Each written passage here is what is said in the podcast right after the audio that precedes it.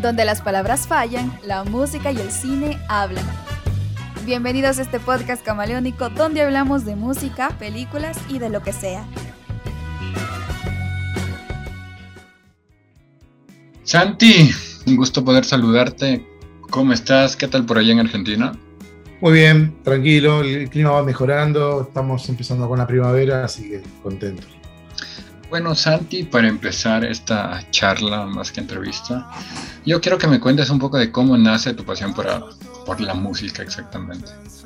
Bueno, la pasión desde muy chico, este, por, por, tocar música, por ahí un poco más de grande, en la época de la escuela, compartía, en mi escuela había materias de, de artes visuales y de música, compartíamos con los chicos de música las materias tradicionales, digamos y después cada uno tenía su espacio donde se dividía un poco.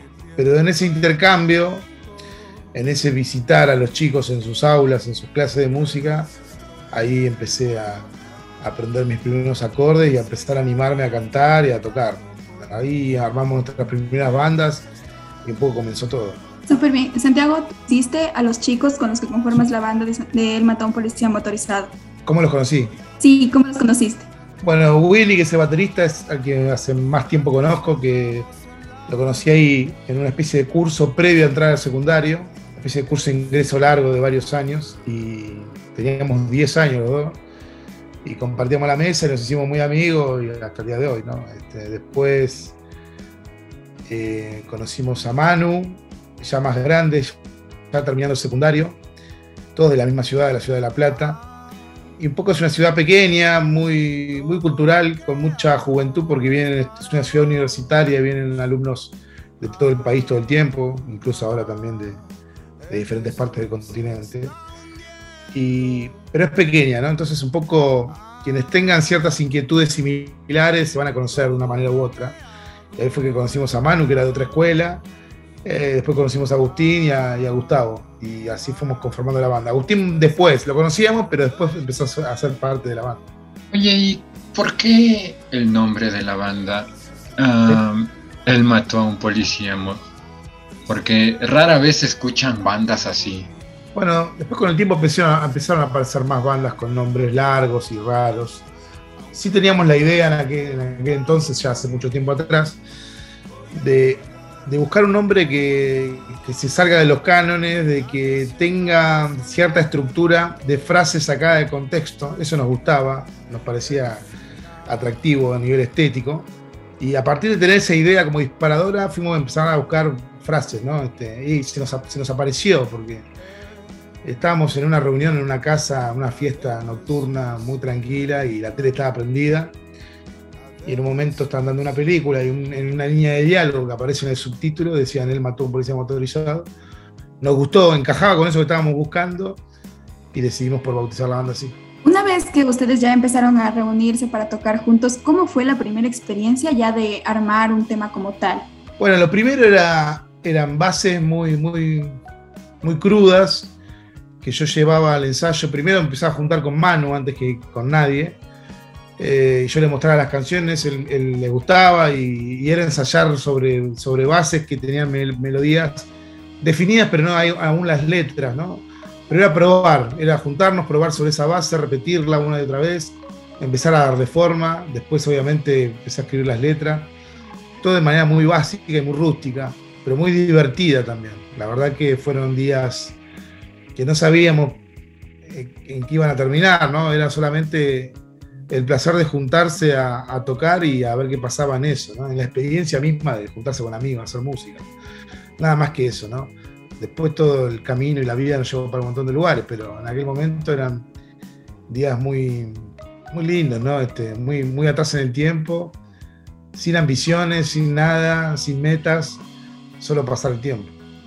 Creo que cuando se comienza un grupo es más o menos tal y como vos dices pasar el tiempo con amigos.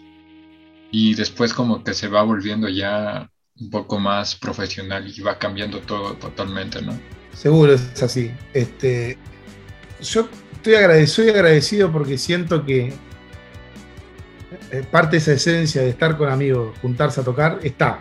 pero se le suma lo otro, ¿no? Se le suma la parte profesional, eh, cierta dinámica que ya requiere de otro compromiso y de otra actitud frente a eso, ¿no? Sobre todo siendo una banda independiente, de la cual nosotros somos artífices y jefe, digamos, de nuestro proyecto. Nos encargamos básicamente de casi todos los momentos, todos los procesos. Yo estoy muy encima de cada proceso, un poco de obsesivo, un poco porque me gusta, un poco desconfiado también. Siento que tengo que estar ahí para que las cosas, no porque no, no puedan otros hacerla bien, sino porque siento que cada momento de la banda tiene que tener un acento, este, una personalidad y un nivel de forma y estética que tiene que encajar siempre, ¿viste? Ya sea redactar una gacetilla, hacer un video, hacer el póster de la gira, eh, hacer un comunicado. Todo tiene un tono, todo tiene un estilo y me gusta estar sobre eso. Me parece divertido. A veces, obviamente, eh, es agotador, ¿no? Porque eh, es mucho trabajo, ¿no? Y es mucho tiempo de estar estando con la mente puesta en esto. Y a veces uno queda desgastado. Queda desgastado de algo lindo, porque hago, hago, hago esto porque lo amo realmente. Pero uno no deja de desgastarse igual, ¿no? Por más que haga, por más que juegue al fútbol, que amo jugar al fútbol, después de cierto tiempo estoy agotado y tengo que parar, ¿no? Entonces lo mismo con, lo mismo con cualquier cosa que nos genere placer, necesita un descanso, necesita una recarga de energía, este, y, tenemos un límite, un límite de concentración, un límite en el cerebro, en el cuerpo. Pero a pesar de todo, a pesar de esas limitaciones que tienen hacer este trabajo de forma más artesanal, este, más amateur en un punto, pero siempre con un fin profesional, ¿no? Porque con el tiempo fuimos sumando gente que nos ayudó, obviamente el equipo del Mató es muy grande, mucha gente nos ayudó y, nos, y son partícipes de todo el proyecto. Este, también eso tiene el beneficio de que está hecho todo con nuestros tiempos, con nuestras ganas, con nuestra energía, cuando nosotros queremos, cómo, cuándo, todo decidido por nosotros. Y eso para mí es como una, una libertad innegociable, este, por más que a veces tiene sus contras, ¿no? Como todo, ¿no? Todo tiene sus, sus pros y sus contras, pero este es el camino que elegimos porque es el que más nos gusta. Y Santi, desde que comenzaste a hacer música a como estás actualmente con la banda, ¿cómo ves tu crecimiento? Lo veo bien, o sea, hicimos una recorrida muy extensa, muy variada. Eh, a nivel artístico creo que crecimos todos un montón, fuimos aprendiendo mucho en el camino, este, aprendiendo a trabajar, aprendiendo a trabajar en equipo, aprendiendo de lo que son las herramientas que uno puede ir sumando a su proyecto, ya sea dentro del estudio, ya sea en una gira. Este, ya sea ejecutando nuestros instrumentos, cantando. Siempre hubo mucha dedicación en todo sentido a eso, cariño por eso, y creo que en ese sentido fuimos acompañando los deseos de los momentos, porque también, viste, es raro responder esta pregunta porque em, evidentemente yo creo que ahora estoy en un lugar que a mí me gusta, que me gusta más, me gusta estar siempre sentir que estoy siempre en el lugar que corresponde a lo que estoy pensando y sintiendo en ese momento, sin renegar de los, de los otros, de otros momentos, ¿no? En el pasado teníamos otra búsqueda a nivel estético, ¿no? A nivel musical, para ciertos lugares, con ciertas ideas muy puntuales y, eran para nosotros innegociables. Y así las respetábamos y las llevábamos a cabo. Y eso va cambiando, como, como todo, todos vamos cambiando con el tiempo, pero es importante ser sincero y honesto con, con tus propios cambios y acompañarlos, ¿no?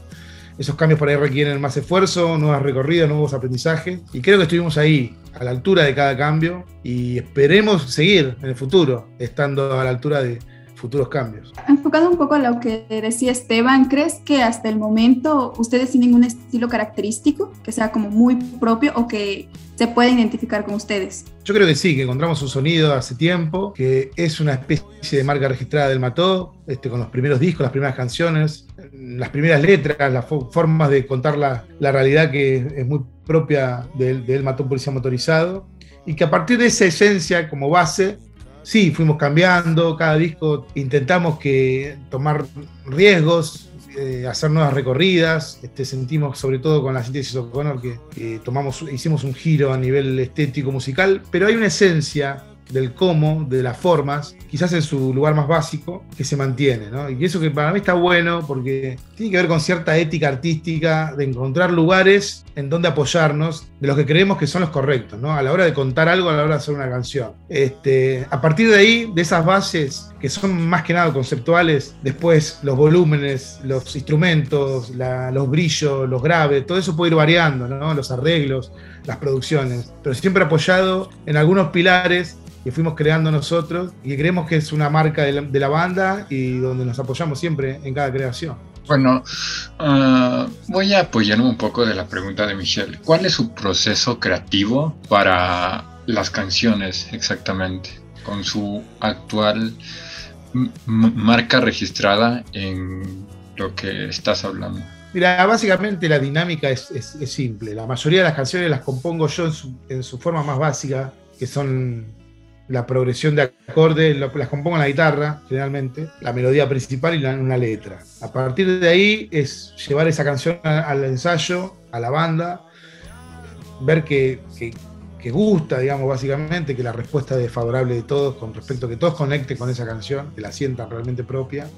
Y a partir de ahí, un trabajo, que es de búsqueda, ¿no? Porque tenemos estas, estos pilares donde nos apoyamos, pero a partir de ahí los caminos pueden ser muy variados y, muy variados, hablo de mucha cantidad de caminos posibles. Eso es, parte divertida del trabajo, pero también a veces es un problema, un problema bueno, porque hay muchos caminos posibles y caminos posibles que a nosotros nos, no, van a gustar, ¿no? Cualquiera de esos. Hay que elegir uno. Este, o a menos que quieras hacer varias versiones de tu misma canción, ¿no? que también es un, es un ejercicio válido. Eh, pero bueno, elegimos uno probamos, probamos, intentamos, e improvisamos sobre esa base, este, grabamos eso, lo escuchamos, lo modificamos sobre la grabación, lo volvemos a tocar. Este, hay veces que esos caminos muy rápidamente llegan a destino, otras veces que no, que uno empieza a dar vueltas, está más inseguro con ciertas elecciones y eso va variando. Eso sí, ya no se puede planear mucho, va sucediendo según la sintonía y la, y no sé, ese momento de conexión que, sucede mágicamente cuando estamos juntos. Otra de las cosas que caracteriza a El Matot son sus ilustraciones en cada una de sus canciones y sus discos. Cuéntanos cuál es el proceso creativo, porque si tengo bien entendido, tú también formas parte del proceso de ilustración. Sí, a mí me gusta mucho. Yo cuando estudiaba en esa escuela, les contaba al principio que, que conecté con la música, con mis compañeros que estudiaban música, yo era de la parte de, arte visuales, ¿no? Hacía dibujo, plástica, cerámica, escultura, todas esas cosas, ¿no? Es completo, hermano, en pocas palabras. sí, hago muchas cosas, todas de manera mediocre, pero bueno, le, le pongo corazón. Este, pero bueno, yo en realidad yo siempre me dediqué al dibujo, tenía facilidad para lo que se llama facilidad para el dibujo. Facilidad para el dibujo es un concepto difícil de describir, ¿no? Este, no hay una verdad de lo que es lo que está bien en ninguna rama del arte, ¿no? Pero digamos que tenía facilidad para lo que es la figura humana, que en, los cánones más generales es lo que se considera dibujar bien, ¿no? Dibujar el dibujo figurativo, representar la realidad de manera simple, fiel, es lo que se considera dibujar bien. Es algo, es un concepto que después puse en discusión, obviamente, pero que me acompañó durante mi vida, pero me llevó un momento de crisis, ¿no? Una crisis que puede sortear, porque claro, yo tenía esa habilidad, era, era halagado por mis compañeros, por mis maestros, por dibujar bien, dibujar bien, dibujar bien, hasta el punto de, entrar en conflicto porque sentí que dibujar bien, o esa idea de dibujar bien, dibujar bien la figura humana, tener esa facilidad, es solo una herramienta más de miles de herramientas que podemos tener. Lo más importante son las ideas, siempre. Y lo mismo con la música. Tuvo bueno que entré en crisis, abandoné un poco las artes visuales, me dediqué a la música, eh, en las cuales en la música tenía menos herramientas, menos herramientas para ejecutar mis ideas, pero sí tenía mejores ideas. ¿no? Eh, entonces fue todo como una especie de enseñanza. Eh, con esas pocas herramientas, pero con buenas ideas, em, sentía que podía hacer más cosas, llegar a más lugares. Pero después con el tiempo me amigué con el dibujo, con lo visual, y lo pude volver a, abordar como complemento de esas ideas que nacían como para las canciones del Mató, ¿no? Por eso nacen estas ideas a partir de las canciones, que son los pósters, los artes de los discos, los videos. Eh, pero me, di cuenta de eso, ¿no? De lo importante que es Este, entender que lo más importante es una buena idea. Si no tenés las herramientas adecuadas, bueno, buscarás ayuda en alguien o aprenderás a ejecutar esas herramientas. O, lo harás con, no sé, con la escasez de recursos que tengas, digamos, pero lo importante es la idea y, todo lo demás este, rodea esa idea. Y la idea dispara cosas, dispara más ideas, es una cosa que va alimentando el proceso artístico y termina en eso, en discos, videos, canciones, en discografías y en, películas, no sé, lo que sea, ¿no? Pero, pero bueno, me saco las ganas de poder eh, recorrer todas esas actividades artísticas que a mí me, apasionan, pero siempre con, con él mató como, como disparador de todo eso. Aprovechando que estamos hablando de ese tema, yo quiero que me cuentes un poco de cómo fue trabajar con la ganadora de OT, con su primer álbum específicamente, Amaya. Trabajar, trabajar con Amaya fue algo hermoso. Primero que nada porque ella es una persona hermosa, ¿no? Entonces, compartir con alguien único, especial, como es Amaya, son esas cosas que no pasan muy seguido, ¿no? las personas no tienen esa luz que tiene Amaya. Eh, entonces, primero por, un lado eso, ¿no? Haberla conocido para, mí fue una gran suerte, un honor y, nada, fue un momento muy lindo de mi vida. A eso le sumamos que hice un trabajo que nunca había hecho, que fue producir un disco, que fue componer junto a ella, este, componer junto a otra persona, es algo que, que nunca había eh, eh, ejercido, ¿no? Siempre me, parecía que era incluso medio como difícil, imposible de hacer. Siempre vi ese proceso creativo tan, no sé, tan íntimo, este, por lo menos mi forma de ver, ¿no? Era de componer canciones, de tirar melodías, a ver si una encaja con lo que quiero hacer, tirar palabras, a ver si encaja, si están buenas. Es un trabajo de prueba y error eh, pero tan íntimo que, roza con, la, con, lo vergonzoso, ¿no? Porque también ese error este, te provoca un pudor que, por eso uno después cuando lo muestra es porque ya pasó por todo ese momento de prueba de error, de tachar, de volver a hacer este, en la intimidad. Realmente hacerlo con ella fue sortear ese miedo. También mucho tuvo que ver ella con su forma de ser, este, muy relajada, yo también, o sea, yo iba con mi neurosis y mis miedos y ella estaba un poco más allá y eso, eso a mí me, relajaba también y era una enseñanza, ¿no? También. Eh, un éxtasis de esos. Sí, total, pero sobre todo, ¿sabes qué me inspiraba? Era una chica muy joven, cuando yo la conocí tenía 20 años. Eh, había salido de Operación Triunfo con 19 años. Operación Triunfo es un programa, para quien no conoce, eh, muy televisivo, de con, medio de ahí donde vota la gente, como el gran hermano total, ¿no? Este, eh, y, el perfil estético, artístico, es muy de la televisión, muy del pop eh, televisivo, muy de una música que llega mucho, pero que es fácil de descartar. Y para una chica de 20 años, este, de repente ser una de las personas más famosas de España, en pocos días, ¿no? Porque ella entró como una desconocida, como todos los concursantes, y salió muy famosa, en esa vorágine tan loca que, la verdad que no, no podría decir que viví algo parecido a eso, ni, conozca a nadie que haya vivido algo parecido, con esa presión de, continuar, ¿no? Continuar con esa estética que proponía el, el, producto que era Operación Triunfo. Entonces estaba como una especie de predestinada a seguir estéticamente eso y decidir cambiarlo radicalmente y convocarme a mí, que soy este, un músico independiente que con otro perfil artístico muy diferente a eso, para mí fue una gran decisión, pero no una decisión por elegirme a mí, podría haber elegido a otro. Quiero decir, la decisión de hacer un giro de 180 grados con respecto a lo que se esperaba de ella. ¿no? Para una chica tan joven, este, tomar, tomar eso, que no es común, que no es común incluso en la historia de Operación Triunfo. Cada ganador o o los que empiezan a tomar fama a partir de Operación Triunfo, siguen esa recorrida que es esperable de ellos. Ella se animó a eso, a cortar con eso, y eso para mí, para verla, yo me acordaba yo siendo tan joven, este, con mis neurosis y mis miedos, jamás, no sé, no me imaginaba, admiré mucho su personalidad y me, acordaba yo tan, tan tonto a los 20 años y ella tan, tan lúcida este, y tan decidida y, sin perder su frescura y sin perder nada de lo que ella representa también, ¿no? Su honestidad en todo sentido. Eso para mí fue genial. Y después el momento creativo de compartir con alguien tan talentoso, eh, musicalmente como, es ella, ¿no? Como para crear melodías, para cantar, para tocar el piano, la guitarra, todo, todo lo hace con una gracia única. Oye, ¿y cuál fue el mayor aprendizaje que te dejó estar con Amaya? Mira, muchas cosas. Este, me, cambió un poco ese chip de, estar, eh, de ser tímido a la hora de compartir el momento artístico. ¿no? Eso me ayudó mucho. Me ayudó mucho para mis canciones futuras, este, para producir mis propias canciones. ¿no? Fue como un trabajo. Siempre había hecho producción, pero para, para mi música.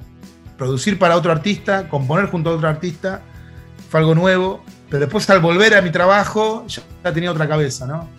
Este, un poco más relajado, un poco más suelto, creo yo. Este, y, también esto, ¿no? Esto de las decisiones, ¿no? Las decisiones, la decisión de Amaya, tan importante en su vida y en su, en su recorrida musical, es una enseñanza, ¿no? También, que, te ayuda después a tomar tus propias decisiones, a ver si estás tomando el camino correcto, si estás tomando el camino que un poco sentís que, que estás obligado a tomar obligaciones a veces inventadas por la cabeza de uno, ¿no? Este, pero bueno, eso también ayuda en todo sentido, a elegir lo correcto. Por lo menos en lo musical. Después en la vida personal es otra cosa. Ahí ya es más difícil tomar, tomar las decisiones correctas.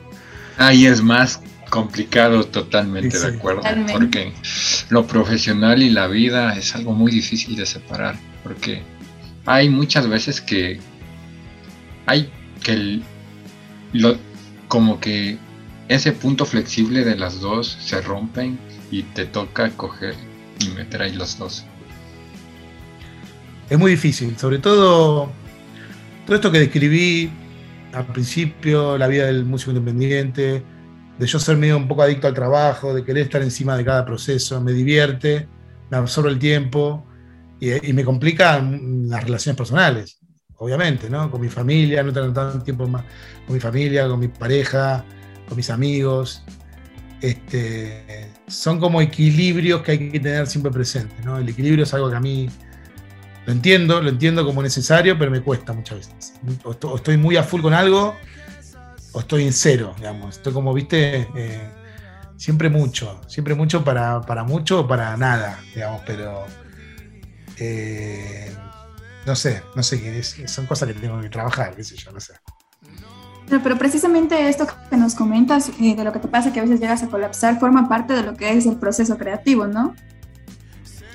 Totalmente. Yo creo que el arte en general, ¿no? La música en este caso, porque es lo que me dedico yo, realmente creo, cuando hablo de, proceso artístico, creativo, ahí sí creo que hay que enloquecerse y dejar todo dejar todo porque es la mejor manera de vivir el arte. El arte te permite un lugar extraño, difícil de definir, pero donde vale todo. Entonces, cuando vale todo, vale que uno se exponga, que, sea sincero, que sea honesto, que se enloquezca, que se vuelva estúpido, sabio, loco, eh, romántico, lo que sea, ¿no? Pero sacar todo para, para afuera, o por lo menos para lo que ese momento, la pieza artística, musical, visual, cinematográfica, lo que sea, necesite y necesite uno expresar, ¿no? Pero enloquecerse, digamos, sin miedo. Vivirlo realmente a, ese nivel, ¿no? Con ese nivel de intensidad. Que no se vuelve un oficio. Un oficio es más para otras cosas, ¿no? No para el arte, ¿no? Eh, uno con el tiempo tiene mecanismos que se parecen al oficio, ¿no? Porque va aprendiendo, porque va repitiendo cuando toca en vivo, lo que sea. Pero hay que tener cuidado con eso, hay que tener un equilibrio, hay que, nunca hay que perder ese momento donde eh, el arte nos ayuda a conectarnos con algo que, no se puede describir de otra manera, que por algo nació el arte en la humanidad, para mostrar otra cosa que no se puede decir con dos palabras diciéndole al que estés al lado, con escribiendo un texto para, para comunicarle a alguien que está al lado. Sí, podemos decirle que lo queremos, pero con las canciones hay algo más que solamente que los queremos. Hay algo más que estamos expresando es difícil de definir, pero está ahí. Está ahí porque todos escuchamos música, todos apreciamos el arte, el cine, todas, en todas, el arte en todas sus formas. Y no, solo, no son solo notas musicales, ni palabras, ni fotogramas. Hay algo más, hay algo más que está ahí, que es muy potente, que lo hace único y que merece que uno lo viva con intensidad, con locura y con total apertura. Ahora que nos comentas esto, ¿hay alguna canción, algún álbum con el que te sientas más identificado o que tengas mayor aprecio, ya sea de como grupo o como solista? De los nuestros, decís, o de... Sí, sí, de los suyos. Mira, no sé, viste, como cada álbum representó, yo creo, fielmente el momento. Todos tienen algo muy, muy real de representar una época de la banda Seguramente ahora estoy más conectado con él, con la síntesis O'Connor, porque es lo último que hice, es lo que más me representa en este momento. Realmente tomar esos riesgos, este, escribir de esas cosas tan personales de manera tan directa, eh, también era un riesgo, también era. Se generaba un vértigo ahí, pero lo disfruté, ¿no? Este, en, un momento, en un momento sentí un rechazo incluso. Eh, cuando escuché el corte final, me acuerdo en el estudio, estábamos terminando de mezclar, ¿viste? Sobre todo las letras, ¿no? Decía, esto es demasiado, como, no sé, demasiado melancólico, demasiado personal, y lo estoy acá hablando para, para afuera. Este, pero bueno, se me pasó. Fue un momento de duda, como cualquier, en cualquier proceso creativo hay dudas, hay cosas que están al límite, pero me gusta que sea así, ¿no? Es un poco la gracia de todo. Eh, que yo creo que es el que más me representa ahora igual ya estamos como para iniciar una nueva etapa y que nos represente otras nuevas canciones. Así que ojalá que, nos juntemos como para darle forma a eso. Pero, ¿qué tan personal tiene la canción de El Tesoro?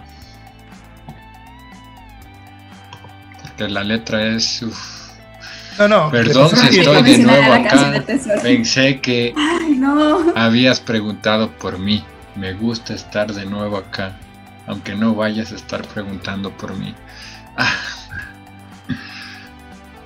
No, tiene muy, de personal y de todo, digamos. Este, no, te podría decir que es la descripción exacta de una escena puntual, pero sí de, un, de sentir, ¿no? Eso son pensamientos, trato de eso, ¿no? Sobre todo cuando escribo, de ser lo más honesto posible. Y me sale así en el sentido de que son las palabras que me salen cuando intento escribir, digamos, me salen cosas que realmente siento con mucha intensidad, porque si no, no, no sé, no me salen las palabras. Si fuese algo un poco forzado o un poco, no sé, este, no sé, programado o superficial, ¿no? Trato de escribir cosas reales que me pasaron, que son las que más fácil me salen para afuera. Nos quedan 10 minutos. Michelle va a hacer la siguiente pregunta y yo voy a acabar con las cinco últimas que suelo hacer. Bien, este, ahora mismo me quisiera enfocar un poquito más en ti. Cuéntanos, Santiago, ¿cómo fue que, tú llegaste a hacer la musicalización de Ocupas? Bueno, no, básicamente me convocó el director, que descubrí que es, es seguidor de la banda, le gustan las canciones del Mató. Primero me pidió que, si podía usar siete canciones del Mató que formaron parte de unas vacaciones raras, junto a la otra ciudad, que es una canción nueva. Eh, y después me pidió si podía componer, corriéndome del registro del Mató, para que no suene siempre con el mismo eh, tono estético, digamos, y que componga las otras músicas que él también necesitaba para la serie. Ahí fue que nacieron estas otras canciones que ahora fui mostrando de a poco, con Tonto Corazón, que canté junto a Vicentico, y Polvo de Estrella, que salió el viernes pasado. A ver, ahora te toca pasar por mis cinco últimas preguntas que todos mis invitados pasan, mi querido Santi. Son respuestas cortas. Bien. ¿Estás listo? Muy listo. Ok. ¿Qué le diría el pequeño Santiago al actual Santiago? Pequeño, pequeño le diría, estás muy gordo. Estás muy gordo. Vamos, hermano. Eso no, no lo vi. ¿Cuáles son las cinco lecciones de vida que les puedes dar a los jóvenes que nos están escuchando y van a ver este video? ¿Cinco? Uh. Modo papá. Modo papá, cinco. La, la, principal a los que se dediquen a la música es esto que dije antes, que dejen todo, que se enloquezcan con, con el arte, que no tengan vergüenza, que lleven todo al límite sin pensar y que disfruten de ese proceso. Después si eso lo lleva a vivir aventuras locas, más o menos locas, esas son cosas que no se pueden eh, no se pueden programar, digamos. Sucede o no sucede, no importa, pero vivir ya ese proceso es suficiente. Eh, esa es una. Otro consejo. Que modo papá. Que cuiden su salud, que cuiden su salud, que es importante. Que cuando son jóvenes todo se repara, el cuerpo se repara rápidamente y uno se acostumbra a eso, pero después ya no pasa. Y a veces piensa que todavía es joven y, no es así, que tengan cuidado con eso. Eh, que midan, que tengan equilibrio, que busquen equilibrio en, todo, en sus intensidades, en su amor, en su dolor, en, cuando toman bebidas alcohólicas, que busquen el equilibrio, que no se excedan. ¿Cuánto vamos? Tres, faltan dos más. Eh, que vivan la experiencia, que es la única, el único sentido que tiene esta vida, vivir la experiencia, vivir el día a día, que larguen el celular un poco, que eso no es experiencia, este, que, lo revisen, que se comuniquen, que acuerden con sus amigos encontrarse a tal hora, a tal lugar, y después estén con sus amigos, que después el tiempo pasa rápido y los van a extrañar. Y por último, mm, que estén concentrados, que estén concentrados en el presente, que si encuentran un gran amor, hagan todo lo posible para mantenerlo. Si no te hubieras dedicado a la música como actualmente lo estás haciendo, Santiago, ¿qué hubieras hecho?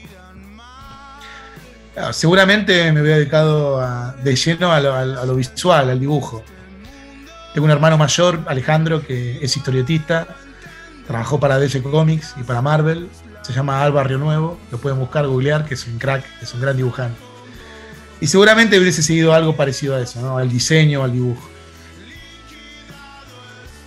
¿Cuál es el mayor obstáculo que has tenido con la banda y cómo lo han sabido superar? Y me da muchos obstáculos. Este, pero el primero era no tener nada, ¿no? No, teníamos instrumentos propios. Todos prestados, ¿no? Este, la verdad que bueno, eso gracias a amigos que nos prestaron, que nos bancaron este, pero, viste, como que esa pasión por lo que estamos haciendo, esa seguridad, ese amor que teníamos, hacía que los problemas se sortearan de alguna manera u otra, este, sin detener nunca la marcha. Entonces, eso tuvimos claro, siempre arrancamos con muy pocos recursos, somos hijos de familias de trabajadores de clase media, media baja y nunca nos sobró nada pero de alguna manera y con ayuda siempre de los amigos, de la familia, de, quien esté ahí dispuesto a ayudar, se puede alcanzar un montón de cosas y vivir un montón de, aventuras increíbles. Este, pero aquel primer, aquella primera dificultad de no tener nada, de no tener casi recursos, este, a poder comprar nuestros primeros instrumentos después con el paso de los años, fue algo muy, muy gratificante. Para culminar, para que me para que me le respondas de manera rápida, ¿cuál es el mensaje que les darías a los jóvenes que se quieren dedicar a la música como ustedes? No, un poco ya lo dije, pero tienen que disfrutar el momento que están eh, que estén viviendo en ese momento, ¿no? En el presente, ¿no? No proyectar tanto. Hay una, hay una exageración ahora con, con esto de la exposición de las redes sociales, de los likes de los me gusta, de las reproducciones, generar una presión en los nuevos músicos de querer alcanzar ciertas metas que no tienen que ver con artístico, tienen que ver con, la popularidad, ¿no? Y el arte no tiene que ver con eso. La popularidad llega o no llega después, después de cuando uno hace una canción que puede conectar o no con alguien, ¿no? Este, enfóquense en, ser reales, en ser sinceros, en vivir la experiencia de estar compartiendo un momento musical con amigos, que es algo mágico, único, este, en su primer concierto, vívanlo, porque es, va a ser una experiencia única que no se va a repetir. Y así cada momento, cada momento es mágico, es genial. No se preocupen por lo otro. Lo otro, a todos nos encanta ser populares, que nos, que nos quieran, que nos manden mensajes, tener millones de reproducciones, somos competitivos, lo que quieran.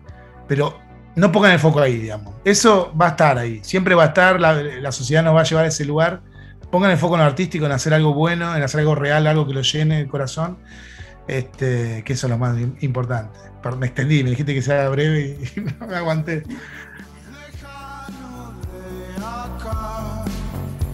siguiéndote. Vamos, esta noche puede ser mejor.